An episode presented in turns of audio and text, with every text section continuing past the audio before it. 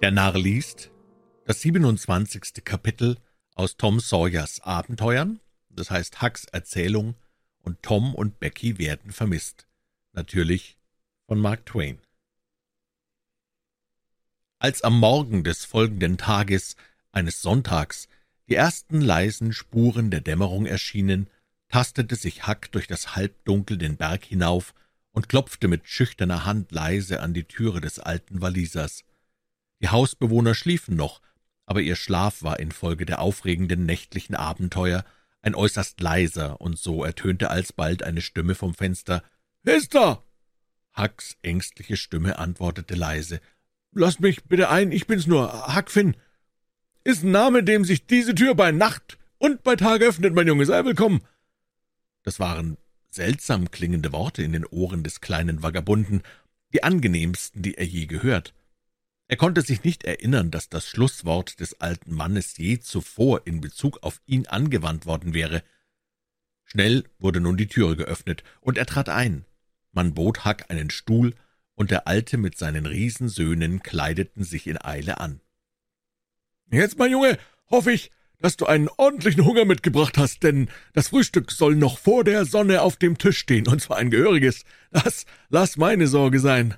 Haben immer gedacht, ich und meine Jungens Du zeigtest dich gestern Abend noch mal, hättest die Nacht bei uns bleiben müssen.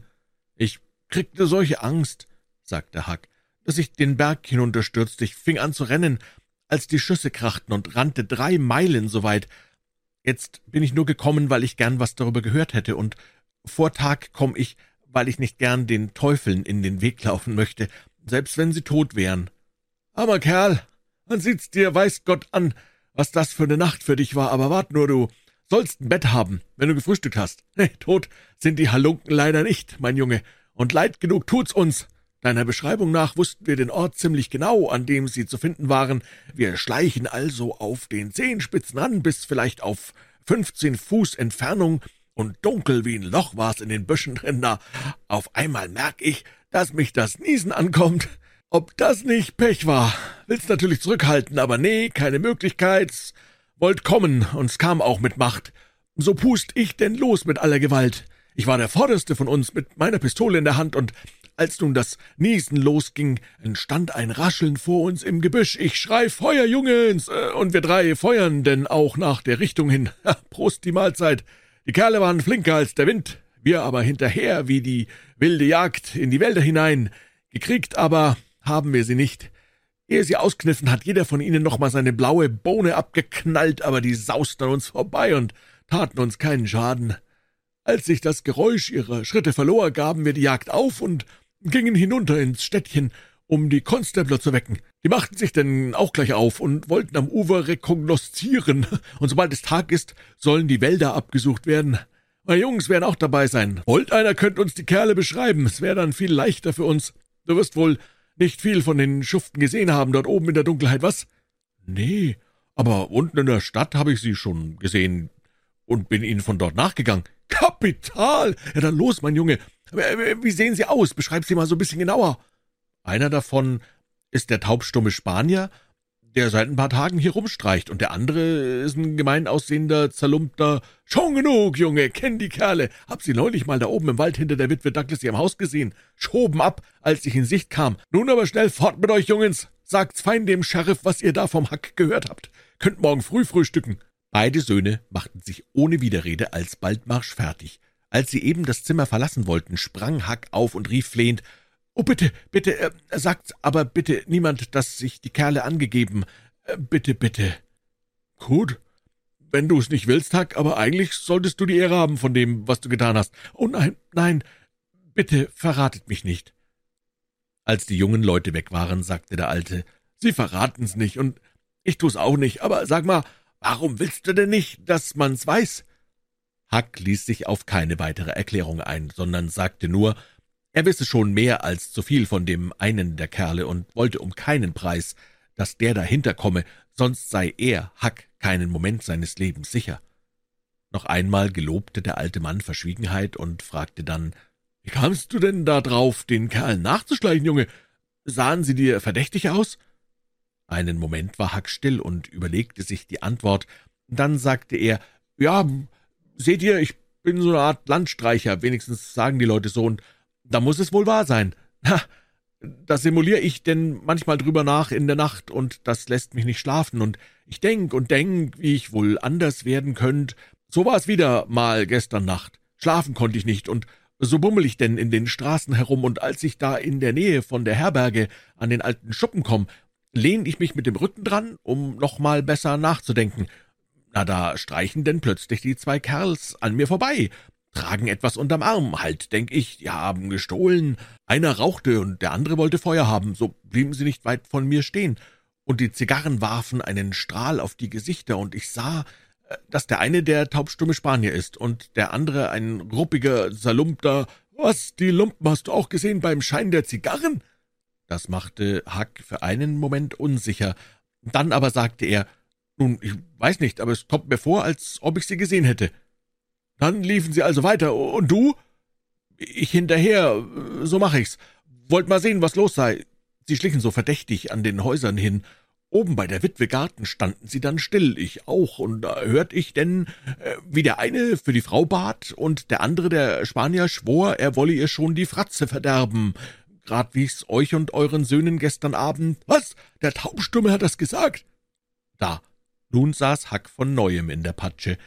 Er hatte sein Bestes tun wollen, um den alten Mann abzulenken von der Spur, wer eigentlich der Taubstumme sei, und trotz aller Mühe und Vorsicht schien seine Zunge entschlossen, ihn wieder und wieder in Verlegenheit zu bringen. Umsonst versuchte er sich aus der Klemme zu ziehen, des alten Auge ruhte so durchdringend auf ihm, dass er Versehen über Versehen machte. Da nahm der Alte das Wort. »Mein Junge«, sagte er, »vor mir brauchst du dich nicht zu fürchten, mit meinem Willen soll dir keiner was zuleide tun. Ich will dir schon helfen, kannst dich drauf verlassen. Der Spanier ist nicht taubstumm, so viel hast du nun schon verraten, ohne es zu wollen. Das kannst du nicht mehr zurücknehmen. Du weißt aber noch mehr über den Kerl, was du nicht sagen willst. Komm mal her, Junge, vertrau mir, sag's. Hab keine Angst. Du kannst mir trauen, ich verrat dich keinem. Huck starrte einen Moment in die ehrlichen Augen des alten Mannes, dann beugte er sich über den Tisch und flüsterte ihm ins Ohr, »Ist ja gar kein Spanier, es ist der Indianer Joe.« Der Waliser sprang fast von seinem Stuhl auf vor Erstaunen, dann sagte er, »Jetzt mir alles klar. Als du gestern Abend von Nasenschlitzen und Ohrenabschneiden sprachst, dachte ich, es sei eine Erfindung von dir. Ein Weißer rächt sich nicht auf solche Art. Ein Indianer eben, aber das ändert die Sache.« Während des Frühstücks wurde die Unterhaltung fortgesetzt, und im Verlauf desselben erzählte der alte Mann, er und seine Söhne hätten, ehe sie zu Bett gingen, eine Laterne angezündet und die Stelle dort oben am Zaun gründlich nach Blutspuren untersucht. Die hätten sie zwar nicht gefunden, aber dafür ein dickes Bündel. Ein Bündel? Wenn diese Worte Blitze gewesen wären, sie hätten nicht mit größerer Plötzlichkeit Hacks erblassten Lippen entfahren können. Seine Augen starrten weit geöffnet, sein Atem kam stoßweise, während er mit Zittern der weiteren Rede des alten Mannes harrte. Dieser stockte, starrte wiederum Hack an, drei, fünf, zehn Sekunden lang und sagte dann, »Ja, ein Bündel äh, Einbrecherwerkzeuge. Na nu, sag aber mal, was mit dir los ist, Junge?« Huck war in seinen Stuhl zurückgesunken, erleichtert und dankbar aufatmend. Der Waliser sah ihn lange aufmerksam an, dann bestätigte er nochmals. »Ja, Diebeswerkzeug. Dir scheint ein Stein dabei vom Herzen zu fallen. Was hat dich denn aber so in äh, Aufregung gebracht? Was hätten wir denn sonst finden sollen?« Wieder saß Huck in der Klemme. Das forschende Auge ruhte auf ihm. Er hätte irgendetwas um eine annehmbare Ausrede gegeben. Nichts wollte ihm einfallen. Der forschende Blick drang tiefer und tiefer. Eine sinnlose Antwort stieg in ihm auf, und da keine Zeit zum Überlegen war, so stieß er denn schwach hervor, Sonntagsschulbücher vielleicht? Der arme Hack war zu befangen, um auch nur lächeln zu können. Der alte Mann aber lachte, lachte aus vollem Halse, laut und herzlich, so dass alles an ihm vom Kopf bis zu den Füßen wackelte. Und als er wieder zu Atem kam, meinte er, solch ein Lachen sei wie bares Geld in der Tasche, denn es erspare einem langen Doktor Rechnungen. Dann fügte er bei, »Armer kleiner Kerl, siehst ganz blass aus und, und angegriffen, scheint dir gar nicht wohl zu sein. Kein Wunder, dass du ein wenig faselig geworden bist und aus dem Gleichgewicht geraten, wird schon wieder besser werden. Ruhe und Schlaf sollen dich schon auskurieren, denke ich.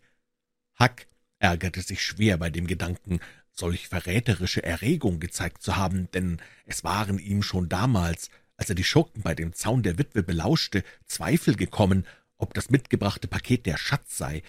Doch war dies immerhin nur Vermutung gewesen, die jetzt erst zur Gewissheit wurde.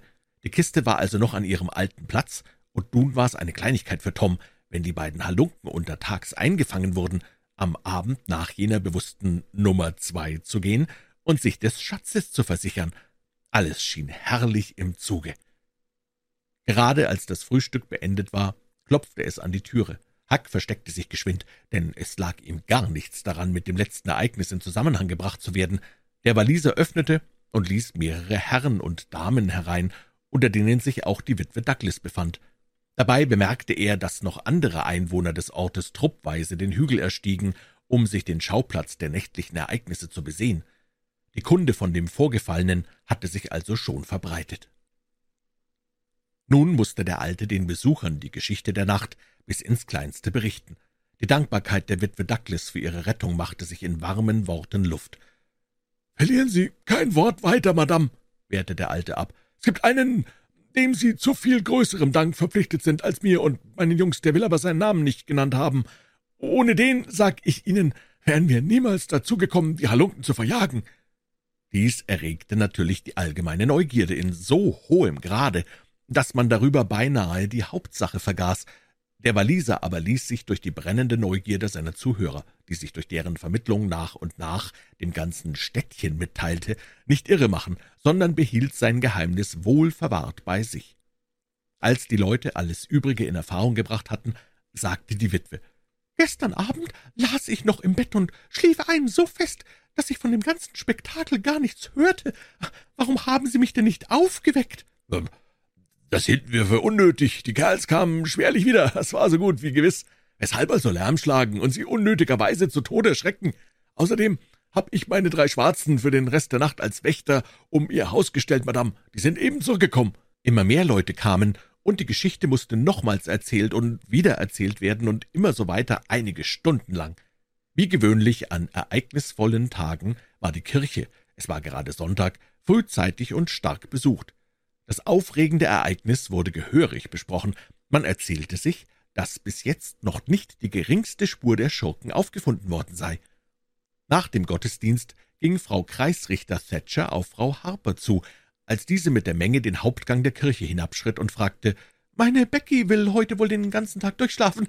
Hab's mir doch gedacht, dass sie todmüde sein würde. Ihre Becky? Nun ja«, bestätigte die Frau Kreisrichter mit erschrockenem Blick, »die ist doch diese Nacht bei Ihnen geblieben.« »Bewahre, nein!« Frau Thatcher wurde blass und sank in den nächststehenden Stuhl, gerade als eben Tante Polly mit einer Freundin sich lebhaft unterhaltend daherschritt. »Guten Morgen, Frau Kreisrichter, morgen, Seliapa. Hab da wieder mal nen Schlingel, der nicht heimgekommen ist. Denk mir, er wird über Nacht bei Ihnen geblieben sein, bei der einen oder anderen. Fürchtet sich drum wohl, in die Kirche zu kommen, hat ohne dies noch was bei mir im Salz liegen. Frau Thatcher, blasser als je, konnte nur leise verneinend den Kopf bewegen. »Bei uns ist er nicht«, sagte Frau Harper zögernd. Sie fing auch an, ängstlich zu werden. Eine plötzliche Furcht malte sich in Tante Pollys Antlitz. »Joe Harper, hast du meinen Tom heute Morgen gesehen?« »Nein.« »Wann hast du ihn zuletzt gesehen?« Joe versuchte sich zu besinnen, konnte aber nicht ganz klar darüber werden. Man war allmählich auf die bestürzte Gruppe aufmerksam geworden. Die Leute blieben stehen, ein Flüstern ging durch die Menge, Unruhe und Sorge zeigte sich in jedem Gesicht. Kinder und junge Leute wurden ängstlich ausgefragt, alle stimmten darin überein, dass niemand Acht gegeben hätte, ob Tom und Becky bei der Heimfahrt dabei gewesen, es sei dunkel geworden und man habe nicht nachgesehen, ob irgendjemand fehle. Ein junger Mann platzte endlich mit der Vermutung heraus, sie seien am Ende noch in der Höhle. Die Frau Kreisrichter wurde daraufhin ohnmächtig, Tante Polly weinte, und rang die Hände. Die Schreckenskunde flog von Lippe zu Lippe, von Gruppe zu Gruppe, von Straße zu Straße, und innerhalb fünf Minuten tönte wildes Glockenläuten vom Turme, und die ganze Stadt war in Bewegung.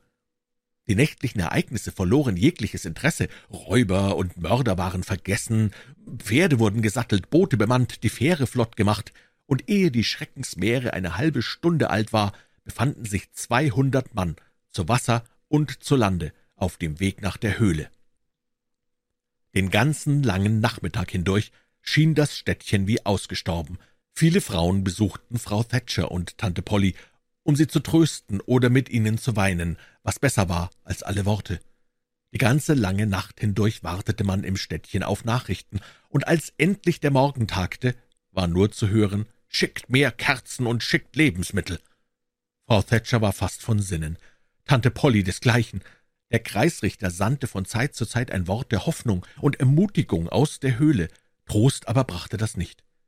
Der alte Waliser kam gegen Morgen heim, mit Kerzentalg bespritzt, mit Lehm beschmiert, zu Tode erschöpft. Er fand Hack noch immer auf dem Lager, das er ihm angewiesen, dessen Geist erging sich in wilden Fieberphantasien. Da die Ärzte mit in der Höhle waren, so wusste er keinen besseren Rat, als die Witwe Douglas zu holen, die denn auch sofort kam und sich des Patienten liebreich annahm. Im Laufe des Vormittags begannen sich allmählich truppweise die erschöpften Männer im Städtchen wieder einzufinden, während die Stärkeren draußen blieben, um weiter zu suchen. Alles, was man erfahren konnte, war, dass die entlegensten Strecken der Höhle, die bis jetzt noch kein menschlicher Fuß betreten, abgesucht worden waren, dass jeder Winkel, jeder Spalt durchforscht werde, dass man überall, wohin der Fuß sich auch wende, im Gewirr der Gänge Lichter hin und her huschen sehe und dass fortwährend Rufe und Pistolenschüsse in dumpfem Widerhall gegen die düsteren Felswände anschlügen. An einer Stelle weit von dem gewöhnlich begangenen Teil der Höhle entfernt hatte man die Namen Becky und Tom mit Kerzenrauch auf der Felswand eingeschwärzt gefunden und dicht dabei ein mit Talg beschmutztes Stückchen Band. Frau Thatcher erkannte das Letztere als ihrem Kinde gehörig und weinte heiße Tränen darauf.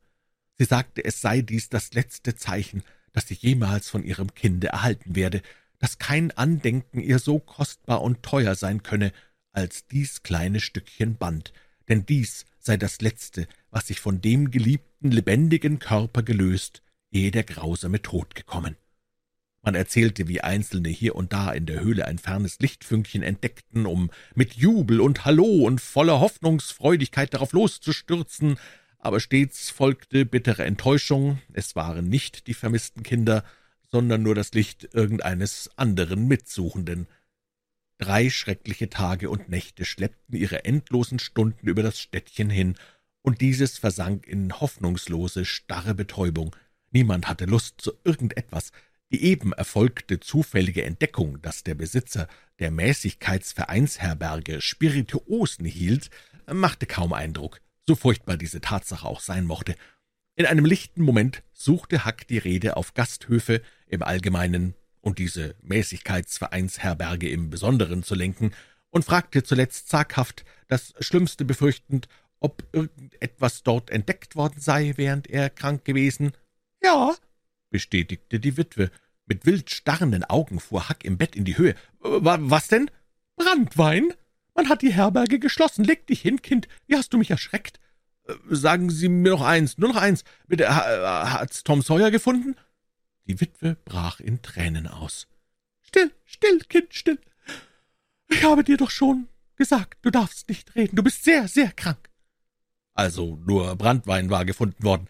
Hätte man das Gold entdeckt, wäre ein anderes Hallo entstanden. Der Schatz war also verloren, verloren für immer.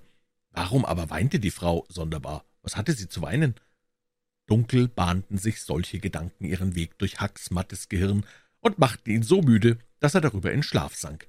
Die treue Pflegerin beobachtete ihn und flüsterte leise, »Ah, nun schläft er wieder, armer kleiner Kerl. Ob Tom Sawyer den Brandwein gefunden hat? Großer Gott, wenn doch nur einer den Tom Sawyer finden wollte. Viele gibt's nicht mehr, die noch Kraft genug oder auch Hoffnung genug haben, um weiterzusuchen.